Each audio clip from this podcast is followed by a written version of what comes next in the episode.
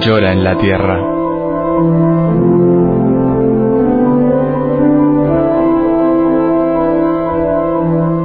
Un libro en el que Berenfried van Straten, el padre Tocino, fundador de Ayuda a la Iglesia Necesitada, recoge su experiencia cara a cara con el dolor, la miseria, el hambre y la opresión, a lo largo de toda la geografía del planeta. Dios llora en la tierra, en el montaje y la narración de Roberto Jiménez Silva.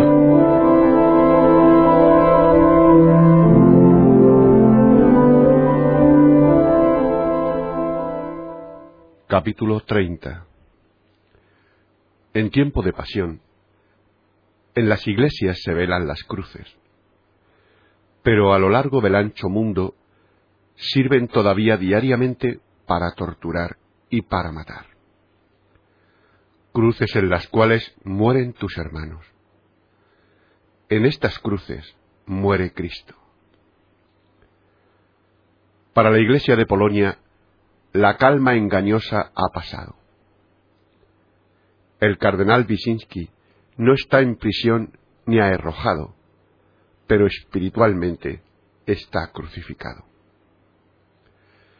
sufre bajo la responsabilidad de haber dicho no al gobierno polaco, dando con ello la señal de partida para una persecución incruenta, pero tanto más implacable. Él sabe bien quiénes de entre sus sacerdotes serán tal vez débiles. Puede calcular el porcentaje de posibles apostasías su espíritu es martirizado por la clara conciencia de lo que va a venir, por la duda de si no hubiera sido mejor ceder un poco, por el sufrimiento que a causa de su actitud afectará a tantas personas. Jesús ha resucitado. Pero la horda de sus enemigos se dirigirá el Viernes Santo hacia el solitario cardenal de Varsovia. ¿A quién buscáis? preguntará él. A Jesús de Nazaret, responderán. Soy yo. Sí, es él, el cardenal con rostro de diplomático. Hace algunos años, diplomático hasta el límite extremo de lo admisible en su juego alucinante con Gomulka. Ahora, el solitario Wyszynski en el cual Cristo sufre en su cruz de Varsovia. Y el cardenal Misenti, todavía siento mis manos entre las suyas en aquel día de todos los santos en Budapest, cuando le visité tres horas después de su liberación. Cuatro días más tarde, hubo de huir a la embajada americana como un animal espantado. Este hombre inquebrantable, que antes de la guerra fue llamado prelado rojo a causa de sus ideas sociales avanzadas, y ahora es tachado de obispo barroco reaccionario por los comunistas y católicos progresistas. Este cardenal incomprendido, ultrajado, calumniado, está crucificado por la causa de Jesucristo. Su cruz está bien pulida y su calabozo tiene toda clase de comodidades, pero él se encuentra impotente. Pese a su inquebrantable temperamento, no puede rebelarse. No puede emprender nada con vistas a mitigar los sufrimientos sin límites de su pueblo se haya sometido a censura, porque incluso las cartas que le son enviadas por correo diplomático son reexpedidas cuando contienen informaciones acerca de la persecución religiosa. La embajada americana en Budapest no sólo es su salvación, sino también su cruz. Otra cruz la lleva el doctor Hieronymus Menges, Cuando Monseñor Schubert, administrador apostólico de Bucarest, fue condenado a cincuenta años de prisión, se convirtió en su sucesor. Muy pronto, el gobierno rumano le ordenó separarse de Roma. Al negarse a ello, le acusaron de espionaje. En plena noche lo levantaron de la cama, lo esposaron y lo condujeron a la cárcel. Para obligarle a firmar una falsa confesión, cada noche lo sacaban tres o cuatro veces de la celda y lo golpeaban. Un hombre, al que no había visto nunca en su vida, declaró que por encargo suyo había enviado diversas cartas dirigidas al Papa. Más tarde, lo encerraron en su celda en la que debía estar moviéndose de un lado a otro día y noche.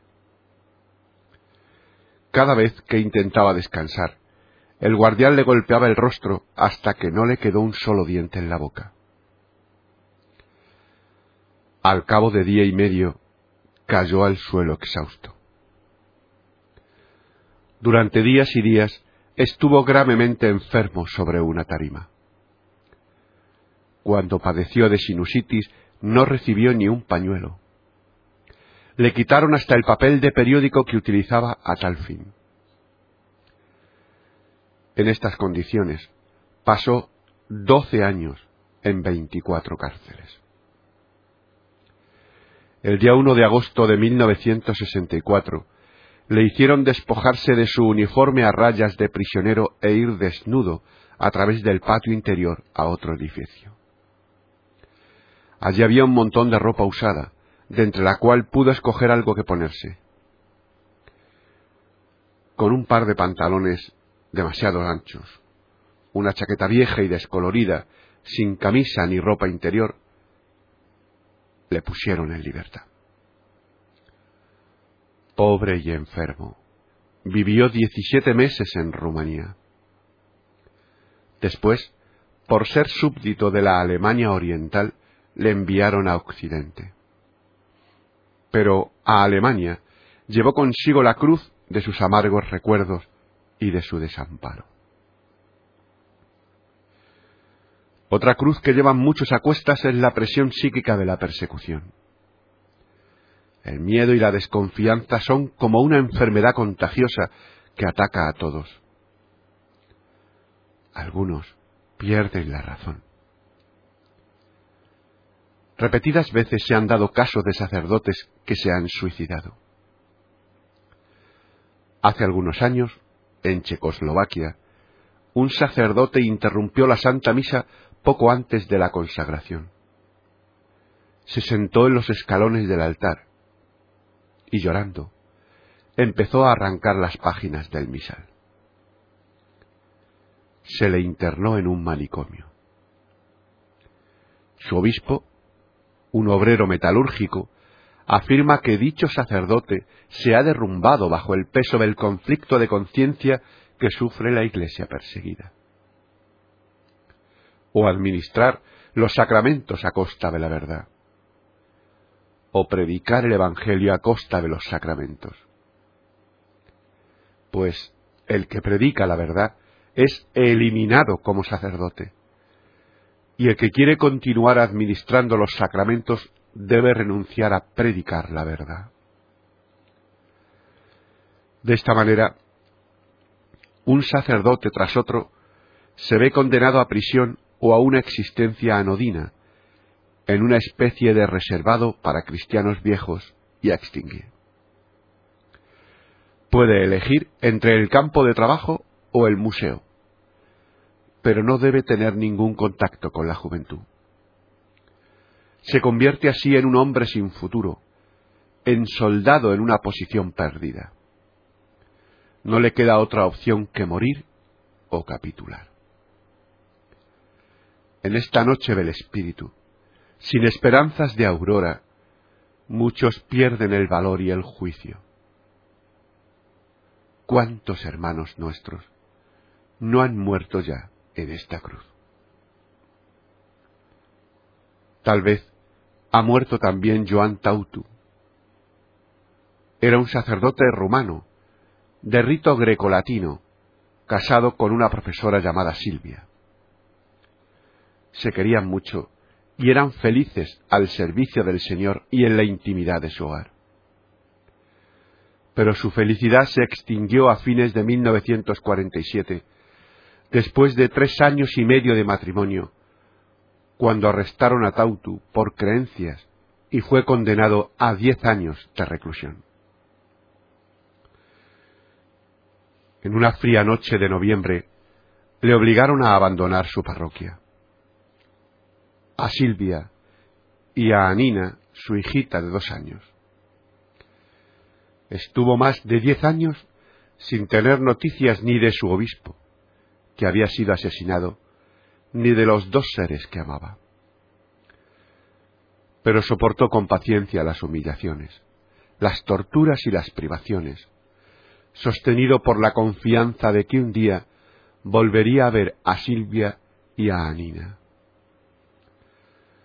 Durante diez años no pudo hablar de Dios. Durante diez años sólo hablaba con sus compañeros de penas, de su hija y del último cumpleaños de Silvia. Precisamente ese día le había regalado a su mujer el libro La túnica del Señor. Se puso tan contenta que sus ojos centellearon como nunca había visto Joan en nadie la presencia de Dios en su corazón y la luz de aquellos ojos le acompañaron durante diez años en las minas de plomo de Bahía Esprit. Y llegó para él el día de la liberación. Era la víspera de Navidad de 1957. Joan salió de la cárcel y se fue, con su atillo bajo el brazo, vestido con los harapos que llevaba desde hacía diez años, y las viejas botas que se calaban con el agua y con la nieve. Antes que nada, entró en una iglesia desmoronada para dar gracias al Señor, que le había ayudado a sobrevivir y que le permitía abrazar muy pronto a Silvia y a Anina. Para él el tiempo se había detenido en 1947. Había vivido con la convicción de que sus seres queridos serían los mismos de entonces, igual que cuando los dejó. Que el tiempo no los habría señalado, que los ojos de Silvia habrían conservado la misma luz de aquel día de fiesta. Estaba tan impaciente por llegar que le parecía que el tren no caminaba llegó a su pequeña ciudad natal después de anochecido. Pensaba en cambiarse de traje lo primero e ir después a misa de medianoche con Silvia y a Anina. Dio un rodeo para que sus antiguos feligreses no lo vieran tan pobremente vestido. Al fin estaba ante su casa. La emoción lo ahogaba cuando echó una ojeada furtiva a través de la ventana iluminada a la cocina. Pero los muebles que vio no eran los suyos. No había nada que le fuera familiar. Junto a la estufa, sentada en un cofre de madera, estaba inmóvil, con la cabeza entre las manos y los codos en las rodillas, una mujer. Seguro que la casa había sido expropiada y Silvia se había ido. Joan Tautu golpeó la ventana para preguntar dónde estaba Silvia. Una vieja se alzó lentamente del cofre. Iba encorvada, con los cabellos grises y el rostro marcado por el dolor. Abrió despacio la puerta. Joan se apresuró a pedir noticias de Silvia y dio a entender que era el antiguo propietario de la casa. La mujer le hizo pasar. Lo observó atentamente y le pasó las manos callosas por la cara como para asegurarse de que no era un fantasma. Eres tú, Joan. Estás vivo. Eres tú mismo. La luz desapareció de los ojos de Joan. Su largo sueño se desvanecía. Encontraba a una Silvia destruida por el sufrimiento. En la única habitación que el gobierno les había dejado no había nada que comer, y ni siquiera el mínimo aire de fiesta. Joan solo encontró una desesperación y una miseria análogas a las de Bahía Esprit. Silvia fue a pedir algo de comida a los vecinos. Comieron en silencio. Después, la mujer contó que tras la detención de Joan la despidieron del trabajo y que ahora vivía de lavar la ropa a los nuevos señores y que en 1947 llevó a Anina a la lejana aldea donde vivían los abuelos maternos. En diez años sólo había visto a su hijita dos veces. Para Joan fue esta la Navidad más sombría de su vida. En la cárcel conservaba al menos cierta esperanza. Pero ahora la realidad le había destrozado. Dos días después de Navidad, fue al bosque a trabajar como leñador. Era el trabajo que le asignaron.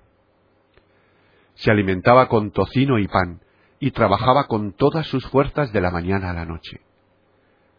Quería ganar un poco más del salario normal para empezar una nueva vida y tener a Anina en casa. Durante tres meses trabajó duramente y pudo comprar alguna que otra cosa para la casa o un vestido a Silvia. Pero una noche volvió tan extenuado del bosque que ni siquiera se despertó cuando Silvia tuvo que abrir la puerta a la policía secreta que venía a llevárselo otra vez.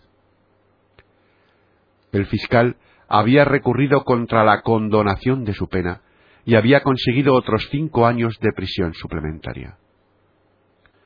Joan Tautu tuvo que separarse de nuevo de Silvia sin haber podido celebrar ni una sola vez la liturgia y sin haber vuelto a ver a Anina, arribó otra vez, moral y físicamente destruido, a la prisión de Gilaba, una cárcel subterránea en donde no entra nunca la luz del sol. En 1967 supe que padecía tuberculosis pulmonar y ósea. Si más tarde fue liberado, Ciertamente que no habrá podido trabajar más como leñador para salvar a Silvia y a Anina. ¿Acaso ha muerto ya bajo el peso de su insoportable cruz? En Hong Kong está la cruz del obispo Bianchi. Yo he comido y bebido con él. No habla nunca del pasado. Tiene un aspecto como otro obispo cualquiera, pero Hong Kong es sólo un fragmento de su diócesis. El resto se halla en China Roja. Allí estuvo él durante años en prisión. Allí fue torturado, golpeado y humillado. Al final trabajaba de curi. Después lo arrojaron del país a golpes de bastón. A la pregunta de los policías de la frontera que quién era, respondió soy el obispo de Hong Kong. Podía muy bien haberse hecho pasar por el emperador de China. Los policías lo retuvieron en la frontera por considerarle loco. Tan solo fue dejado en libertad cuando un sacerdote, al que él mismo había ordenado y que reconoció en el culi a su obispo, cayó ante él de rodillas llorando.